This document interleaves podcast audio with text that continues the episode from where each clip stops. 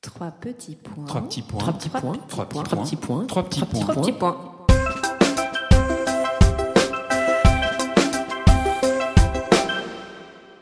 Trois petits points est un podcast dédié à la littérature, aux passionnés de lecture, ceux qui détestent finir un livre, qui rechignent à le fermer et surtout, surtout qui pleurent à l'idée de quitter les personnages avec qui ils viennent de passer du temps et se sont attachés. Bonjour à tous, ravi de vous retrouver pour un nouvel épisode de Trois petits points en compagnie de Julie. Bonjour Julie. Bonjour Alix. Et en compagnie de Florence Besson, l'auteur du récit Toucher terre, publié chez Flammarion. Florence nous raconte son passage de journaliste d'un grand magazine de mode, le L pour ne pas le citer, à agricultrice. Avec des mots simples, une écriture sincère, elle retrace son parcours chaotique, ses doutes et ses satisfactions. Alors Florence, que s'est-il passé Pourquoi est-ce que tu as voulu changer de vie de façon aussi radicale Je crois qu'il s'est passé mille choses à la fois. Il n'y a pas eu de déclic réel. C'est plutôt comme, euh, j'ai envie de dire, un peu la mer sur le rocher. Au bout d'un certain temps, on se dit, ah non, cette vie que j'aime pourtant beaucoup, parce que euh, beaucoup de gens changent de vie après un burn-out. Moi, j'étais très très heureuse au L. J'ai mes meilleurs amis, euh, j'avais un job que je trouve euh, merveilleux, le journalisme. Mais je me disais depuis très longtemps que, un, j'avais toujours rêvé d'habiter à à la campagne auprès des animaux, un peu un fantasme Brigitte Bardot. Deux, j'avais l'impression que dans cette euh, société de surconsommation, on a l'impression d'être soi-même un produit et que ça nous pousse à une certaine idée de soi très négative, qui est très déprimante. Et enfin, en même temps que nous-mêmes on se sent déprimé, on agit de façon nuisible vis-à-vis -vis de la nature. Et à force de faire des papiers sur l'environnement, ça m'a paru être une telle urgence qu'il m'a semblé que tout faisait sens pour que je change vraiment de vie. Après, être journaliste, je pouvais aussi continuer à dénoncer ce qui se passait. Mais en fait, quand on lit un article, il me semble qu'on sait, on sait ce qui se passe, mais on peut tout à fait continuer à prendre des bouteilles en plastique en se disant « Oh là là, c'est affreux, vraiment, il y a trop de plastique dans l'océan ». Alors que quand on met ses mains dans la terre, on connaît. C'est pas qu'on sait, on connaît. On a une expérience qui fait qu'on ne peut plus vivre de la même façon. Oui, en fait, on est dans l'action. Et on est dans l'action et puis on a été ému, vraiment. Il y a des études même euh, qui ont prouvé quand tu vis quelque chose avec tes mains, avec ton corps, tu le vis bien plus intensément évidemment, même euh, pourtant quand on lit un livre et voilà. Et mais du coup ça te touche plus et tu sais vraiment ce que tu dois faire, tu peux plus revenir en arrière.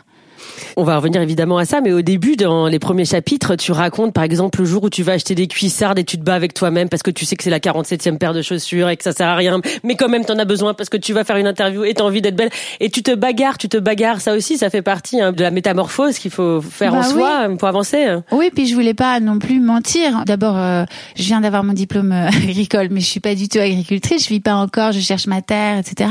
C'est un métier extrêmement difficile. Enfin, je reste moi. euh, J'aime les vêtements et ça fait partie de la vie. Là, j'ai j'ai fait un stage au Bec et Loin. Je sais pas si vous, vous voyez ce que c'est le Bec et Loin. Donc avec Charles et Perrine Hervé-Guillet qui font de la permaculture.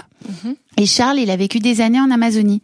Et il me disait, ben, les Indiens, ils se font beaux parce qu'ils sont beaux. Et c'est aussi rendre hommage à la nature que de se faire beau. C'est rendre hommage à, alors eux, c'est Gaïa. Et euh, donc ça, je le renie pas du tu tout. nous déculpabilises, c'est sympa Florence, parce qu'on avait peur de te voir. On s'est dit, euh, je crois que je t'ai servi une bouteille de plastique. Je suis très très C'est embêtée. pas grave, là. j'ai fait, j'ai fait comme si j'avais pas vu. Non, non, il faut pas être complètement. Je crois pas à la radicalité parce que notamment j'avais interviewé la présidente des L214, vous savez l'association donc euh, qui dénonce les abattoirs et les élevages. Que tu remercies hein, dans ton Je livre, d'ailleurs. l'adore, c'est un Mm. peu, je l'adore. Et en fait, cette femme n'est pas radicale. Elle m'a dit, mais on peut pas changer de vie totalement, sinon on revient en arrière tout de suite parce que c'est trop brutal. Donc moi, elle m'a dit, essaye d'arrêter de manger de la viande un jour. Et puis donc, finalement, c'est devenu deux jours, et puis trois jours par semaine. Et puis maintenant, j'en mange, la dernière fois, c'était en avril. Tu fais plaisir à Valérie, notre ingénieur du son, qui, qui est là et qui lui a qui arrêté est et qui végétarien. milite Ah, beaucoup. euh, c'est bien. contre Mais c'est la viande. deuxième cause du réchauffement climatique, et je, je le redis parce que c'est très très important. Quand même, pour revenir sur l'épisode des cuissardes, euh, je Oui. pense que ça arrivait à peu près à, à, tous. nous tous. Ça nous arrive tout le temps. Ouais. Tu décris bien ce sentiment d'écœurement. Oui. Est-ce que tu te retrouves un peu dans le... Parce que c'est un thème à la mode, de militer contre la surconsommation. Qu'est-ce que tu en penses oui, de ce je thème-là pense. J'ai l'impression qu'on nous prend un peu pour des enfants dans une espèce de vous savez les trucs chez Ikea là quand il y a plein de boules et on est là ah, il y a du rouge du jaune du vert et on nous dit ah, amuse-toi amuse-toi et achète autre chose et comme s'il fallait tout le temps nous détourner d'un vrai sens qui peut nous rendre vraiment heureux alors là je vais peut-être avoir l'air un peu cato mais il me semble qu'il y a des choses qui peuvent faire que quand tu t'en approches ta soif ne, Ne ne tarie pas. ne- voilà, ne tarit pas. Voilà, la source ne tarit pas. Alors que là, c'est quelque chose où on se sent vide, on se sent creux pourtant. Alors que je comprends ce plaisir. C'est en C'est un fait, plaisir immédiat. c'est mais- euh, un plaisir et je le distingue de la joie. C'est-à-dire que dans la nature, on éprouve une joie, une joie de communion. Ou alors là, ensemble, c'est c'est joyeux.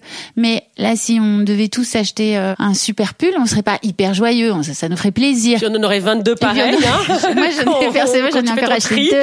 Mais Euh, pourquoi voilà, c'est pas 22 de- du même gris Parce que ils ont des textures différentes.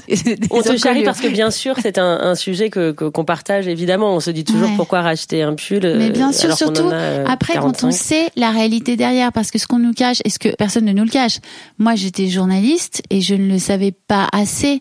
En fait, on, personne ne nous le cache. C'est juste que c'est trop facile de ne pas voir. Mais en fait, quand tu achètes un pull, si tu l'achètes pas cher, en plus, bon, si tu l'achètes cher, pas- c'est pas forcément pas fabriqué en Chine non plus. Mais ça veut dire que forcément, ça vient de loin. Ça a été fait dans des conditions assez déplorables. Ça a pollué des rivières. Même en France, il y a 60% des rivières qui sont polluées. À un moment, on nous empêche de voir la réalité. Alors quand tu sautes le pas, tu quittes Paris pour retrouver la nature, qu'est-ce que tu te dis Est-ce que tu dis euh, ça y est, c'est fini, je ne reviendrai jamais Non, en fait, alors ça s'est pas fait totalement comme ça, même si dans le livre, parfois, ça peut laisser penser que Oui. ça s'est fait comme ça. Parce qu'il est un peu romancé quand même. Hein. Je voulais que ça plaise aux gens et, et voilà, ma vie n'est pas forcément euh, c'est comme ça. La première fois que j'ai fait des stages, bah, au début, je, je me suis dit, ah là là, qu'est-ce que ça me plaît, qu'est-ce que ça me plaît. Mais mon premier stage, c'était chez euh, mon seul copain agriculteur. Enfin, maintenant, j'en ai d'autres, mais à l'époque, j'en connaissais qu'un. Et en fait, il a un élevage de vaches laitières dans le Beaufortin. Voilà, Pierre et Catel. On Il parle fallait se beaucoup lever, d'eux. je les adore. Il fallait se lever à 4h30 du matin. À un moment, j'en ai eu vraiment marre. Non, mais il le sait, Pierre, il l'a lu, il a dit Ah, je ne savais pas que ça avait été si dur. Mais j'en ai C'est crevant, marre, rien que le lire, c'est crevant. Ah oui, pour c'est- toi. on a- Ah, on est épuisé pour toi. ah oui, c'est- Ah, je suis désolée. Euh, Non, c'est bien, c'est un bon livre, ouais, on est dedans. non, non, mais c'est fatigant, c'est dur. Je comprends qu'on ait fui ce monde, mais le déclic s'est plutôt fait une fois que je suis rentrée chez moi. Parce qu'en même temps, j'étais toujours dans la nature. Je voyais tous les matins un lever de soleil différent, des couleurs différentes. Ah, trois nuages. Ah, du rose. Ah, C'était dingue de beauté. Et quand je suis rentrée à Paris, j'avais demandé à Pierre l'autorisation de lui piquer ses gants qui sentaient hyper fort euh, la vache. Et en fait, je les ai mis juste à côté de mon entrée. Et dès que je me sentais triste, tu vois, j'avais ce besoin de les sentir. Et c'est là que je me suis dit, ah non, tu peux pas rester en fait. Mais c'est sensoriel, c'était pas rationnel. Tu caches pas du tout dans ton livre que ça a été très difficile. Je vais juste lire un, un petit extrait. Dix jours ici, ça fait 20 ans. Mes bottes sont pleines de boue, lourdes, lourdes comme un boulet. Ma peau sent la vache, mes mains sont calleuses, mes ongles noirs. Le joug pèse sur mes épaules. Je voudrais secouer hors de moi cette montagne de malheur. Je voudrais partir. Il t'a fallu quand même beaucoup de courage pour euh, tenir le coup, non Bah, c'est gentil en tout cas de me dire ça. Non, le courage et les agriculteurs qui en ont parce que c'est extrêmement difficile que moi je dis ça mais pour l'instant j'ai pas encore ma terre, je veux l'avoir mais je vais faire une ferme pédagogique, c'est-à-dire que j'espère euh, gagner ma vie aussi grâce aux gens qui viendront, c'est pour les citadins, c'est pour rapprocher les citadins des ruraux, mais les agriculteurs, il y a quand même un agriculteur qui se suicide tous les trois jours et hum, On peut parler du film Au nom de la terre de voilà, au nom de la d'Edouard terre, qui est Bergeon. magnifique, ou petit paysan. Alors, à qu'est-ce que c'est que le courage Tu vois, le courage, c'est, c'est, moi, je, je pouvais pas continuer. euh, C'est une joie aussi.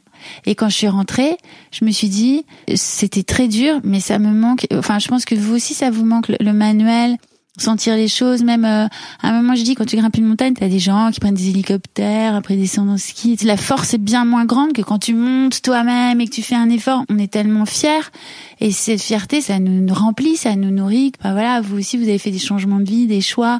D'ailleurs, c'est souvent les plus grandes folies qu'on fait. Ensuite, on se dit, ah, c'était le truc le plus génial. Non, enfin, je trouve. Oui, Oui, les trucs c'est les plus vrai. durs, les, les Ouais. Ah voyages les plus durs, les, les plus Ouais. grandes difficultés, quand en effet on les dépasse, forcément, Voilà. on, on est galvanisé. Quoi. Exactement. C'est là qu'on est vraiment soi, je crois, qu'on répond vraiment à son instinct. Enfin, moi, ça répondait en plus à un rêve euh, d'enfant, alors que j'ai personne euh, qui était. T'as pas dans été élevé à la terre. campagne, hein ni Pas rien. du tout, pas du tout. Enfin, je- ma, ma grand-mère habitait Bayonne et, euh, Oui, et tu parles beaucoup j'adorais de aller dans le Bayonne, mais c'est- jardin. Mais oui. enfin, c'est un jardin euh, en ville, c'est pas non plus. C'est euh, chez toi d'ailleurs, oui, Bayonne. c'est C'est le chez seul moi. chez toi, Ouais. tu dis euh, visiblement dans le Ouais. livre. Alors justement sur la joie que t'as procuré ce passage à l'agriculture, euh, Julie nous lit un passage. Le linge rêvasse sur un fil à mes côtés. Je me surprends à emprunter cette pose paysanne, assise, les coudes sur les genoux, courbée sur mes mains jointes. C'est l'heure où les hirondelles s'amusent, rasent la pelouse, se poursuivent comme des petits chiots fous, tout à leur jeu et parfois fondent sur l'abreuvoir, les fleurs pour s'y désaltérer. Pfff. Entre deux courses rieuses, ne reste de leur passage qu'un trait dans l'eau qui disparaît. J'ai perdu la notion du temps ici, de mon temps d'avant, celui qui se compte en heures, en minutes, en chiffres ces jours-là. Ce temps-là, je l'ai perdu. Ici, le jour n'est plus cette espèce d'écume comptable. Ici, le jour vous tient. Il est long, plein, énorme, comme les tas de foin que Pierre emporte sur son dos, plein comme la montagne, comme mon corps aussi s'étoffe. Est-ce que tu te sens vraiment différente maintenant, Florence Est-ce que tu te sens transformée, heureuse Et est-ce que tu as trouvé un sens à la vie alors hier j'étais à Mulhouse à un salon du livre parce que du coup je voyage pas mal toi aussi Alix j'imagine que t'as fait ça et donc il y a quelqu'un qui m'a dit ah, est-ce que t'as trouvé un sens à ta vie et moi j'apprends énormément avec mes études agricoles j'apprends énormément avec mes stages j'ai l'impression effectivement de changer d'avoir plus confiance parce que avant de partir tout le monde me disait t'es complètement folle c'est pas du tout toi et en fait mais si c'est moi et il y a eu ce déclic à un moment où tout le monde a dit ah oui c'est tout à fait toi les mêmes qui avant me disaient c'est pas du tout les Et gens, ils, ils- c'est ils- drôle ils te voient c'est de- drôle mais c'est c'est encourageant parce que du coup ça te force à dire non non si c'est moi donc ça je me sens beaucoup plus forte beaucoup plus enracinée en fait mais après, comme je disais, non, c'est pas trouver un sens parce qu'il me semble que ce que j'ai appris aussi en étudiant la biologie, la chimie, c'est très très dur les études d'agriculture, c'est qu'en fait tout n'est que mouvement. Et c'est assez merveilleux parce que tu te rends compte à quel point on est exactement pareil qu'une pâquerette. Enfin, tu vois, on a le même système de veines d'artères. Enfin, on est comme une pâquerette et, et qu'elle doit mourir. Enfin, tu vois ce que je veux dire Et qu'en fait, peut-être que dans six ans, je serai plus du tout à la même place. Mais je trouve que ce qui est intéressant, bah, c'est un cliché de le dire, mais c'est le chemin. Et voilà, cette évolution qui va avec. Alors, c'est l'histoire d'une femme éperdument amoureuse d'une courgette et d'un criquet, et d'un homme aussi que tu rencontres juste avant de partir dans un monde radicalement différent du sien. Du sien. Comment est-ce que votre relation a pu tenir Et Est-ce que tu l'as rencontré vraiment juste avant de partir Parce que c'est ça Euh, dans le livre. Non, non, non, mais il fallait bien faire des raccourcis. Et ben, ça a été très, très dur et je m'en rends compte maintenant parce que assez curieusement, je le dis dans le livre, mais ça a été encore plus dur que dans le livre. Et je me rends compte qu'effectivement, moi, j'ai foncé vers mon idée et rien ne pouvait m'arrêter. Mhm. Et c'est assez égoïste. Ça a failli d'ailleurs faire capoter le fait de euh, Oui, ta, oui, ta ah, mais- détermination en fait. Ouais, ouais, ouais, non, ça, a- oui, ça a bien, bien, bien failli capoter. Mais euh, après, maintenant, je suis contente d'être allée au bout. Je pense que je- je ne pouvais pas pas aller au bout de ce chemin, mais que je me rends compte qu'il fallait quand même aussi faire attention. Ma mère, mes frères et sœurs étaient un peu inquiets pour moi et c'est touchant. Et je crois aussi qu'il avait très peur parce que c'était pas concret. Et maintenant que je l'ai vraiment fait, que c'est pas un coup de folie, que c'est concret et que je me retourne et que je me dis bon, pardon, qu'est-ce que toi tu voulais Bah maintenant on arrive à dialoguer et j'ai l'impression qu'il arrive même lui. Là, il m'a suivi à un stage d'ornithologie dans l'Allier et j'ai trouvé que c'était quand même un Avec un- immense- il a loué un tracteur Ah, ou avec pas que des personnes âgées et, euh, et c'était quand J'aime bien les même- belles voitures, on apprend dans, dans le livre. Ouais, voilà. Donc euh, ça a été dur, mais le jeu en vaut vraiment la chandelle. Mm. Et quand est-ce que tu t'es dit que t'allais écrire Parce que c'était une chose de le vivre, mais quand est-ce que tu t'es décidé à, à prendre la plume Ben en fait, je crois que c'est comme Alix, on voulait toujours écrire Oui. plus que tout, mais on, on se dit toujours qu'est-ce qu'on va dire qui est nouveau. Ça c'est un peu idiot parce qu'effectivement c'est un cycle. Mais quand j'ai commencé à m'intéresser à l'agriculture, j'étais encore au L et on m'a demandé d'écrire un article. On m'a très gentiment ils m'ont proposé. Et du coup j'ai été contactée par Flammarion, euh, par Guillaume Robert chez Flammarion qui est adorable et qui m'a dit il faut que c'est ça qu'il faut que tu écrives parce que ça faisait des années que je disais je veux écrire mais je sais pas quoi. Là, là. Et donc j'ai été poussée par lui et voilà j'en j'en suis contente. Parce que c'est un vrai livre, c'est extrêmement bien écrit. Il y a Merci une beaucoup. furie au départ. Je disais à Alix, c'est fou, tu t'écris, tu écris, t'écris. C'est- T'avais vraiment besoin d'écrire. Ouais. euh, j'avais je suis l'impression, non désolée si ça fait ça, mais Non, mais non, très mais bien. c'est- Non, mais c'est vrai Euh, que. Non, non, au contraire. Et moi, je l'ai pas D'accord. lâché. J'ai pas lu, Ouais. je l'ai- je l'ai Ah, lu d'une merci traite. hein. beaucoup. Non, c'est très, très, justement, c'est très, très illustré. touchée. C'est aussi un plaidoyer pour la terre, mais tu arrives à tout glisser. Tes questionnements, ton engagement, et aussi euh, un plaidoyer pour la terre. Merci beaucoup. Merci, c'est C'est un adorable. très beau challenge de réussir à faire ces trois choses en même temps.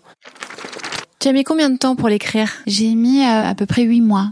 Je fais que ça, que ça, que ça tous les jours. Je quittais pas mon appartement et c'était horrible parce que les gens me disaient euh, ça va à la campagne et en fait j'étais dans mon appartement limite en pyjama donc euh, non c'était vraiment pas la campagne Et c'était pas trop difficile de passer du format article au- au très long format du livre. Non, je me suis posé la question au tout début. Je me suis dit, est-ce que je vais pas écrire euh, la même chose que le elle Et euh, d'ailleurs, euh, bah, mon, mon fiancé aussi m'a dit, ah, je pensais que t'allais écrire comme dans le journal, et j'ai pas l'impression que j'écrive comme dans Pas le du journal tout, parce que non. tout de suite on se met dans une autre, euh, c'est un autre média, et on se met dans une autre posture. Et en plus, comme toi, j'avais envie d'écrire depuis très longtemps.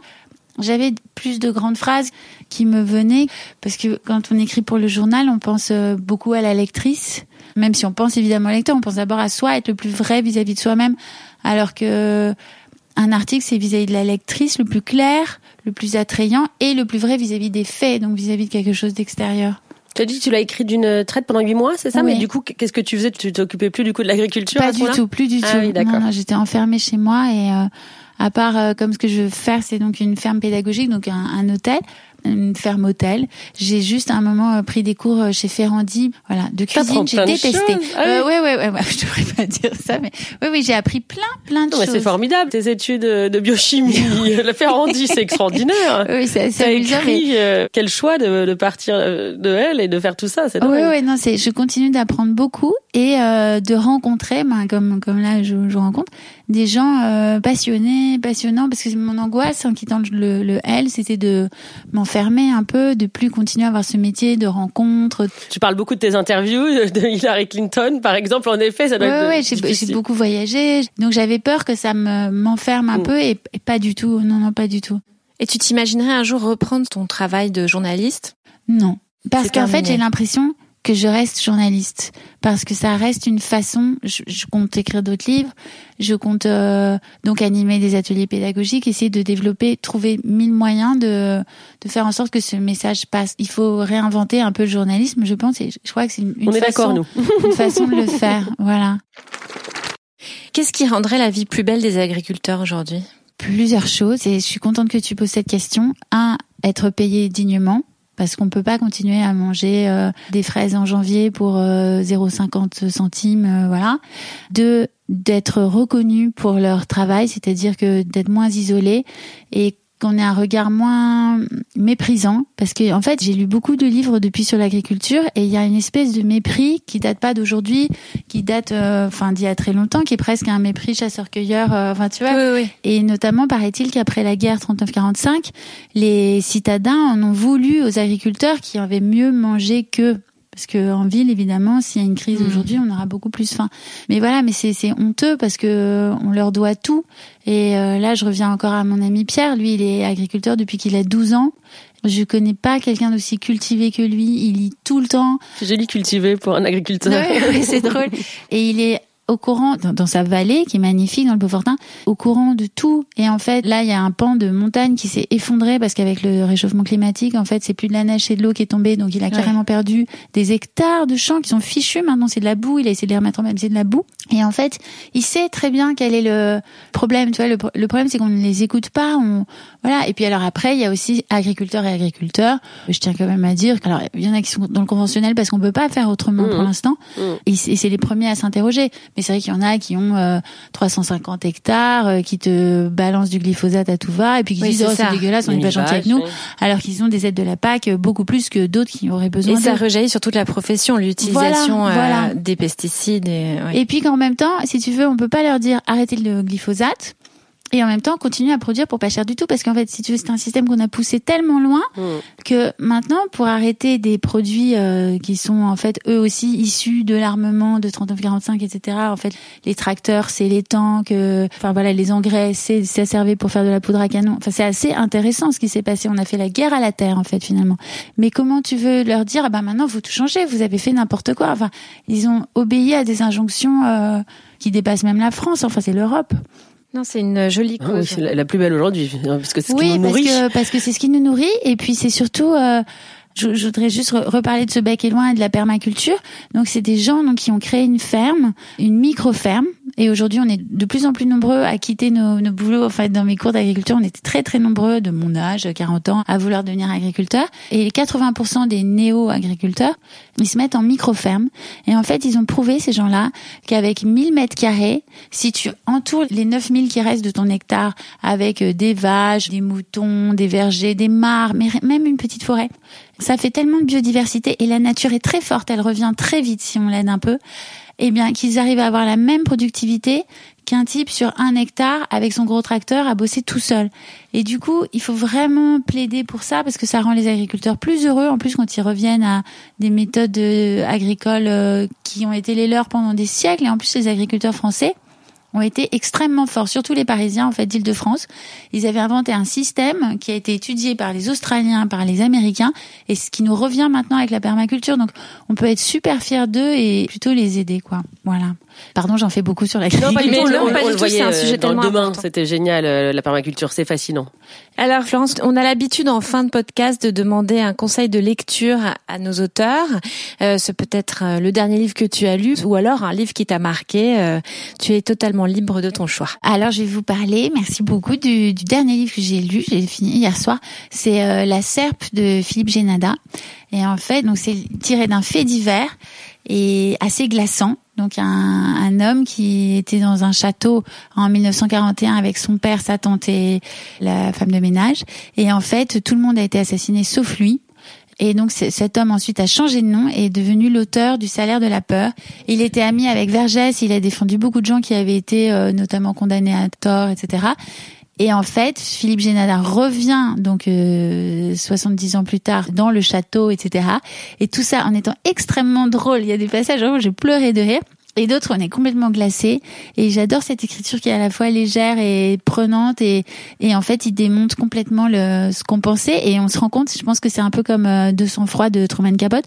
On se rend compte qu'on peut tellement facilement penser des bêtises. Tellement facilement. Donc, euh, c'est passionnant. Bon, ben, on donne a hâte de envie, lire. hein. Oui. Et toi, Alix, alors ton livre Alors, je vous recommande la lecture du livre Ce que je suis d'Olivier Dorchamp aux éditions Finitude. Un très très beau roman sur le déracinement et les origines multiculturelles. Le héros, français, qui a grandi en France et de parents marocains, perd son père et se retrouve forcé d'accompagner le corps au Maroc selon les rites d'une culture dont il ne connaît rien. L'occasion pour lui de voyager et découvrir son histoire familiale. Et toi, Julie Eh bien moi, je voudrais vous conseiller la lecture de Jean-Paul Delfino, Assassin, paru aux éditions Héloïse d'Ormesson. Il retrace la vie passionnante du passionné Émile Zola à partir de la nuit de sa mort, intoxiqué au gaz méphitique. Delfino s'interroge si Zola a été assassiné. Assassiné peut-être pour ses idées qui dérangent. On peut dire que c'était une époque tumultueuse que celle que Zola a vécue, qui fait malheureusement écho aujourd'hui à la nôtre. Merci mille fois Florence euh, Merci d'avoir beaucoup, été avec Julie. nous pour ces Merci, trois Alix. petits points. Merci Florence. Merci beaucoup. Voilà, ainsi s'achève cet épisode de Trois petits points avec Florence Besson. À très bientôt pour d'autres lectures. À bientôt Julie. À très vite.